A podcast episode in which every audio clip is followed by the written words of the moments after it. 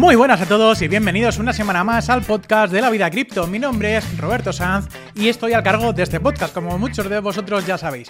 En este podcast vamos a hablar de cuatro cosas muy importantes. La primera de ellas, cuáles van a ser las próximas actualizaciones de Ethereum. Vamos a ver las próximas más importantes, la que está ahora mismo en ejecución eh, otro punto serían los nuevos airdrops que hay ahora para poder realizarlos, algunos de ellos bastante fáciles lo comentaremos eh, ahora a continuación. Noticias cripto totalmente relevantes que hay que tener en cuenta y yo creo que mm, está moviendo mucho, el, por lo menos esta semana pasada eh, ha movido bastante el, precio de, varios activos aquí en el mercado cripto y vamos a ver algunas indicaciones de por qué ha sido. Y por último, las novedades del especial 50 episodio de La Vida Cripto. Si sois de Madrid, si eres tú de Madrid, en este caso, cualquier otra persona, amigo, familiar, y queréis asistir de forma presencial al podcast que vamos a hacer en Madrid, pues tenéis que registraros abajo totalmente gratis en un enlace para poder eh, realizar eh, este registro, ¿no? Para que luego cuando vayáis allí, pues podáis entrar eh, por la puerta para poder entrar a ver el especial 50 con nuevos invitados al programa. Así que empezamos el podcast. Bienvenidos a La Vida Cripto, el podcast especializado y de actualidad para entender todo lo relacionado con el sector cripto. ¿Quieres estar al tanto de las últimas noticias, aprender más sobre criptomonedas, blockchain y sobre todo de las mejores entrevistas para crecer en conocimiento? Nuevo episodio todos los lunes.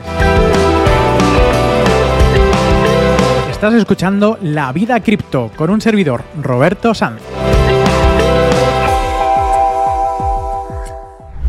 Os quiero recordar cuáles son los objetivos del podcast de la vida cripto y lo más importante es estar siempre actualizados con la última información y ya no solamente contar tanto mis experiencias, sino con las experiencias de los invitados que, también traigo aquí al podcast.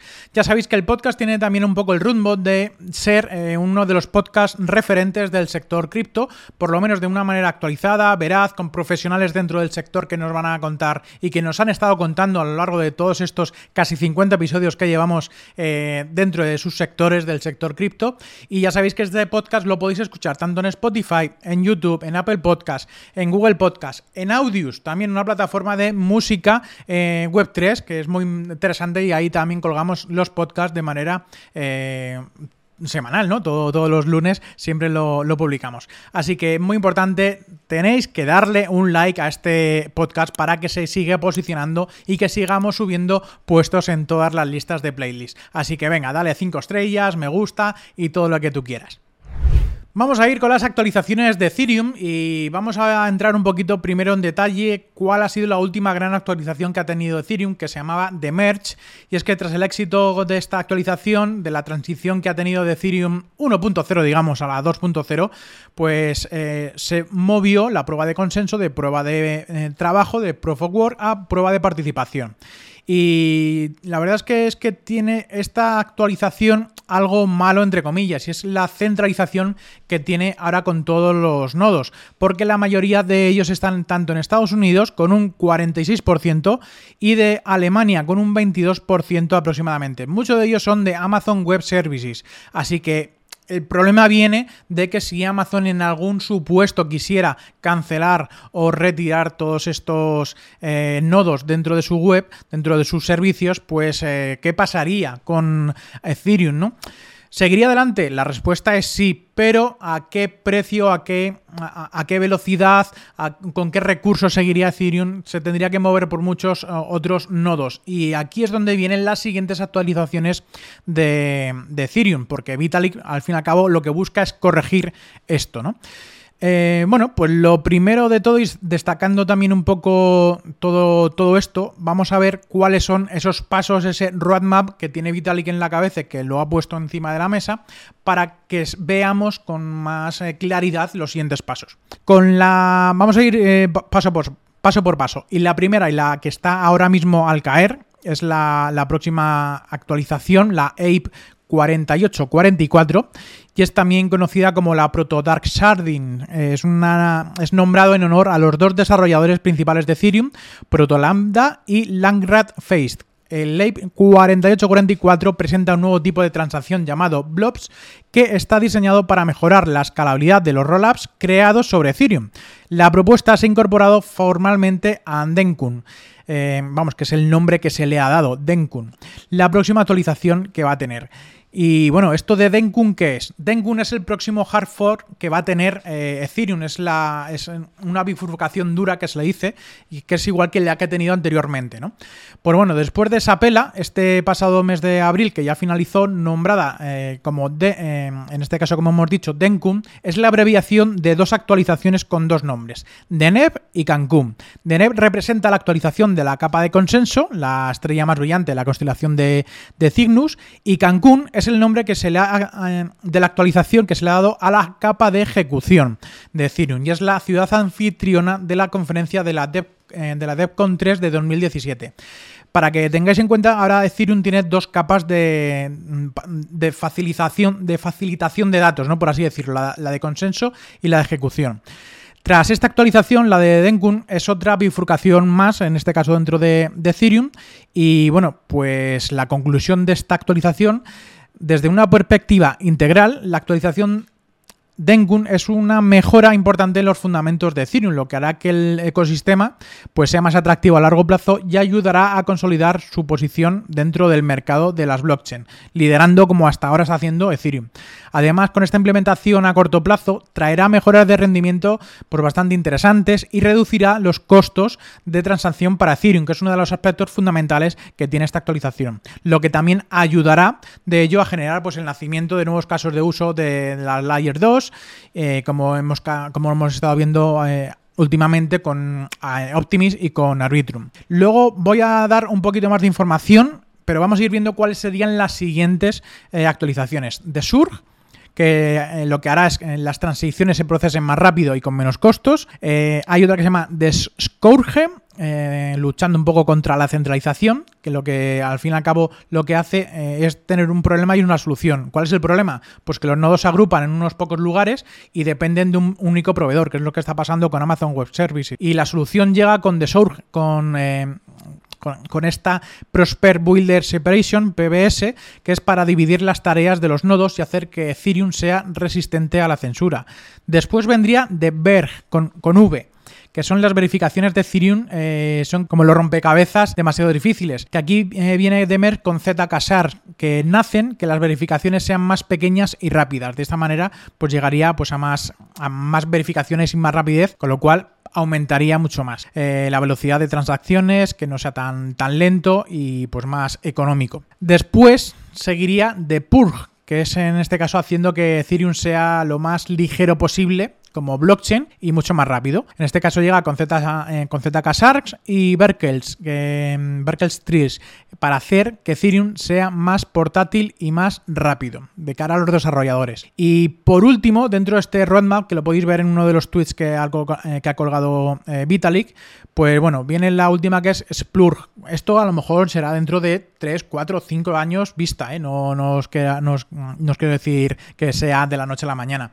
Y esta fase es como el gran final de esta película de Ethereum 2.0 o Ethereum 2.5, Ethereum 3.0, como queráis eh, pensarlo. Que en este caso la última arregla los últimos problemas para cambiar el sistema de los costes de gas y mejorar la Ethereum Virtual Machine. Claro, aquí es donde viene un poco cuál es el catalizador a corto plazo para Ethereum, o sea, cuál es ese movimiento que puede resurgir para que el precio de Ethereum siga en aumento o que aumente de cara a los, a los inversores que estén, eh, en este caso, holdeando Ethereum. Pues el catalizador es, esta, es este AIP 4844, esta actualización, que se espera que reduzca los costos entre, sobre todo los costos de las Layers 2, ¿vale? De entre 10x y 100x. Si el cronograma de, lanzamiento de Denkun aún no se ha hecho de manera oficial, normalmente, o por lo menos eso es lo que aparece en internet, eh, que estado eh, rebuscando, se espera que tenga lugar el cuarto trimestre de, este año, de cara ya pues para octubre, eh, noviembre, diciembre, a lo mejor yo seguramente incluso dicen fechas, pero casi siempre va a ser eh, de los últimos meses. ¿no? Y es probable que haya también más claridad sobre la fecha de lanzamiento después de que la red de prueba de la DevNet 8 entre en funcionamiento eh, esta próxima semana, ahora mismo en, la, el que estamos publicando este podcast, donde los desarrolladores de Ethereum pues implementarán todas las propuestas de mejora que se incluirán en, en la actualización de Denkun. Tanto los rollups de Optimist como los de conocimiento cero se beneficiarán de esta mejora de escalabilidad y se espera que atraigan pues, más usuarios y sobre todo a medida que los costes de esas transacciones van a ir disminuyendo. Así que es muy probable de que vengan muchas más transacciones tanto en Optimist como en Arbitrum, que es el, ahora mismo la L2 número uno, y sobre todo los, eh, los siguientes proyectos ¿no? que están en estas capas 2 como base y bueno, otros, otros cuantos. ¿no? En general yo creo que a pesar de la volatilidad de, de, este mercado, pues parece que los L2 pues están en un punto bastante brillante y el, el optimismo se está llevando a cabo con estas L2. Base, que es una de, las blockchains L2 actuales que ha sido creada por Coinbase, pues se ha convertido yo creo que en esta en, una de las layers 2 con más crecimiento, pero no sabemos si va a llegar muy lejos o no. De hecho, hay una noticia que, eh, que lo quiero contar, que eh, Coinbase como una de las, de las ramas que tiene Coinbase, ha lanzado también o quiere lanzar un programa para Estados Unidos para poder aceptar los futuros dentro de su plataforma. Esto es una noticia que se ha dado hace escasos minutos, eh, así que bueno, vosotros lo estaréis escuchando unos días después, pero seguramente lo, hayáis escuchado o si la primera vez que lo escuchéis, pues ir a internet y googlearlo para estar un poco más atentos porque al fin y al cabo que Coinbase traiga un servicio para estadounidenses de eh, contratos de futuros, pues puede hacer que Coinbase atraiga muchas más comisiones y genere mucho más rendimiento. Así que bueno, aquí vienen nuevos mm, mecanismos, nuevas mejoras para, para Ethereum y todo lo que conlleva a través de Ethereum con estas L2, pues para impulsar yo creo que Ethereum a, una adopción mucho más grande de lo que a día de hoy es. Bueno, vamos con los airdrops. Pues os voy a comentar dos de ellos que justamente los hemos comentado en la última newsletter y si queréis hacerlo ya sabéis, tenéis que iros a lavidacrypto.com y en el último artículo, que al fin y al cabo lo vais a ver en primera instancia, vais a poder ver en ese artículo, en ese post, al final del todo, cuáles son los nuevos airdrops. Ya sabéis que siempre tenéis un documento vivo, que es un documento de, Word, de Google, para poder para poder ver todos los airdrops con sus eh, instrucciones de cómo poder hacer, eh, pues bueno, todos los airdrops en que estamos comentando. El primero de ellos es el de Ethermail, que es em, que al final al cabo es una solución de correo electrónico de Web3 que lo llevan unos chicos españoles. Eh, yo los descubrí el año pasado, de, pues sobre octubre del 2022. Yo ya tenía hecha mi cuenta y todo con ellos y bueno, pues si queréis haceros vuestra propia cuenta de email, al final al cabo lo que se busca es eso, mandar correos electrónicos a través de Web3 y pues eh, con esta DAP es, posible poder hacerlo, ¿no? Es una DAP que es única, que se busca descentralizar los correos electrónicos permitiendo comunicación entre diferentes wallets y te notifican de, esa, de ese correo. Es que si te llega un correo a tu dirección de wallet eh, de alguien en concreto, pues bueno, te van a avisar también por ello. Y además te pagan por ver correos electrónicos. O sea que si encima recibes un correo y lo ves, pues te van a pagar por ello con su, con su propio token nativo EMT. De hecho, no hay spam porque esos correos electrónicos que tú, em, que tú recibes, alguien los ha tenido que pagar, ¿no? Un, pequeño gasto eh, con lo cual eh, ese interés por tener correos electrónicos en tu bandeja de entrada de Ether mail, pues no, en teoría no tiene por qué, eh, por qué vas a recibir spam. Así que es muy fácil conseguirlo. Tienes, el, tienes la información en la última newsletter que hemos comentado. Te metes ahí, te registras en Ethermail, gratuito, sin costes, para ti y lo pruebas. Y aparte, si te suscribes, en este caso si te registras, pues te van a dar 250 tokens EMC que luego se podrán canjear por otros tokens totalmente diferentes. El otro airdrop es, eh, bueno, que debería sonaros a los que ya sois suscriptores desde hace bastantes meses con nosotros es el de Venom. Y bueno, pues ya queda muy poquito eh, para completar todos los NFTs que, existen a través de, Venom. Y tenéis, ya sabéis, todas las instrucciones tanto de estos dos airdrops como de todos los anteriores, por si queréis eh, hacerlos, porque hay algunos todavía bastante interesantes que podéis recibir. Vamos con las noticias más importantes y sobre todo relevantes del sector de esta última semana. Y es que SpaceX vende 373 millones de dólares de Bitcoin. Y bueno, esta es una noticia muy reciente y es que el 18 de agosto, según el Wall Street Journal, SpaceX registró unas tendencias de Bitcoin de por valor de 373 millones de dólares en los balances del año 2021 y 2022 y que luego posteriormente se han vendido. Además de la otra, de la otra empresa que tiene Elon Musk, pues bueno, Tesla, en este caso, liquidó más de 30.000 Bitcoins por valor de casi mil millones de dólares en el segundo trimestre del año 2022, lo que representa el 75% de las tenencias iniciales de de Bitcoin de 1.500 millones de dólares que tenía en ese aspecto Tesla. Tal vez en respuesta a esta noticia, Bitcoin eh, es posible que haya, eh, haya, caído, o sea, uno de los movimientos catalizadores que ha tenido por esta caída hacia los 25.000 dólares aproximadamente en Binance y aprovechando pues una caída que ha tenido de un 13% en apenas 24 horas. Mientras que Ethereum también ha caído pues hasta los 1.500 dólares, aproximadamente 1.550, que sufrió una caída del 14% consecuente de esta caída de Bitcoin. Al fin y al cabo son muy correlativos estos dos activos. Y según los datos de CoinGlass, en las últimas 12 horas del, 18 de agosto, o sea, desde el 17 a mediodía hasta el día 18, pues bueno, eh, se liquidaron un total de mil millones de dólares en posiciones de toda la red, con 483 millones en liquidaciones de Bitcoin y 300 millones en liquidaciones de Ethereum. El 81% eh, es importante, estas fueron posiciones en largo, posiciones que estaban pues a, favor del precio de Bitcoin en este caso y que el 81% pues se han, se han liquidado. Y según los datos de Parsec, el 18%, el 18 de agosto, perdón, las liquidaciones de DeFi superaron los 75 millones, marcando un pico para, para este año y entre estos se liquidó Ethereum por valor de 54 millones. Vamos a ver también ahora las conclusiones y los puntos importantes de la reunión de la Reserva Federal. Y es que, o sea, lo que es el Banco Central de Estados Unidos y las discusiones que tuvieron respecto a las tasas de interés y la economía en general que, ha habido.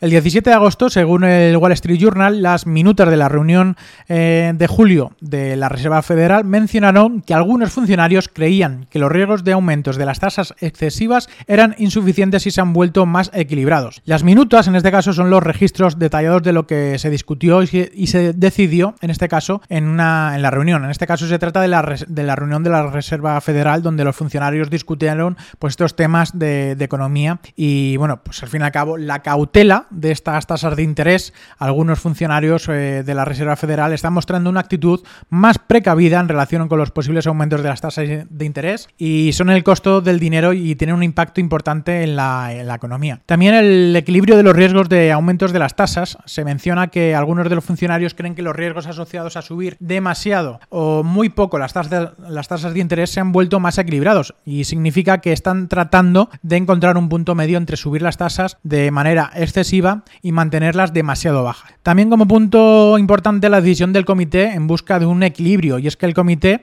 pues debe tomar una, decisión que logre un equilibrio entre los dos aspectos. Eh, no hacer que la política sea demasiado estricta, subir las tasas en exceso, ni mantener las tasas tan, tan bajas que no sean efectivas eh, como para controlar la economía. Ahí está el punto de, equilibrio que, es una decisión difícil al fin y al cabo. También hay otro punto que son las preocupaciones sobre la inflación. Y es que los funcionarios, pues bueno, siguen preocupados por porque la inflación, lo que es el aumento generalizado de, los precios, no está disminuyendo como se esperaba. Y la inflación pues puede tener un, impacto negativo en la economía y el poder adquisitivo de, de todas las personas, empresas y demás. Otro punto serían los posibles aumentos de las tasas en el futuro. Y es que debido a la preocupación de la inflación, los funcionarios también eh, decidían aumentar o podrían decidir aumentar las tasas de interés nuevamente más adelante durante, durante todo este año. Subir las tasas de interés, pues al fin y al cabo puede ayudar a controlar la inflación, pero también puede tener unos, unos efectos pues negativos con el crecimiento económico. Y eso es lo que suele pasar. Y como último punto en, el, en estas minutas eh, se redactó que las, eh, los factores de riesgo para el aumento de las tasas. Se mencionaron algunos factores que podrían incluir, perdón, que podrían influir en la decisión de subir las tasas en el futuro. Y estos incluyen un crecimiento económico más fuerte, con cambios en la cadena de suministros que afectan a la disponibilidad de los productos y sobre todo así como las caídas de los precios en las materias primas. Eh, los recursos básicos al fin y al cabo de utilizados en, cualquier producción. Y esto sería una de las últimas noticias y voy a, vamos a ir con la última del todo. Para aquellas personas que hagáis ilusión fiscal o que utilicéis brokers de Reino Unido y demás, esta noticia os va, os va a ser bastante importante. Y es que el Reino Unido implementará las reglas del viaje para transferencias de criptomonedas a partir del 1 de septiembre. Y aquí es donde viene pues eh, la incertidumbre, ¿no? Y esta sacada de manga que han tenido de llamar viajes a las cosas. El 17 de agosto, la Autoridad de Conducta Financiera, la FCA de Reino Unido, anunció que a partir del 1 de septiembre del año 2023, las empresas de criptoactivos en el Reino Unido deberán recopilar, verificar y compartir información sobre las transferencias de criptoactivos conocidas como viajes. La regla de viaje tiene como objetivo mejorar la transparencia en las transferencias de criptoactivos, lo que dificulta que los delincuentes utilicen criptoactivos para actividades ilícitas.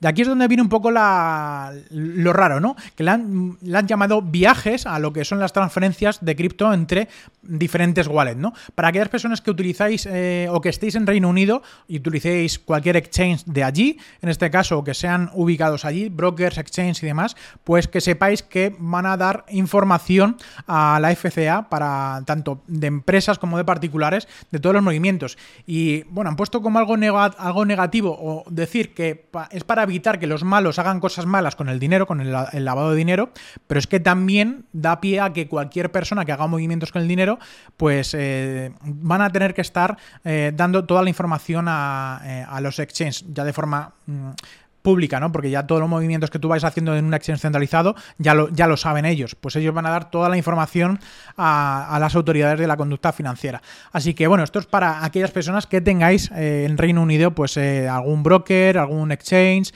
o algo relacionado con, con todo ello. De momento aquí en España... Mm, en Binance y algún que otro exchange, pues lamentablemente también está sucediendo.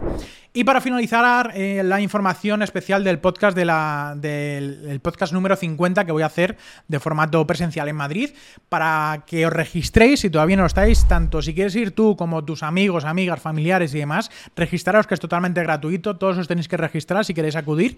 Es un aforo limitado, el podcast se hará de forma presencial, van a venir bastantes invitados y está casi el aforo completo. Algunas personas solamente para poder entrar.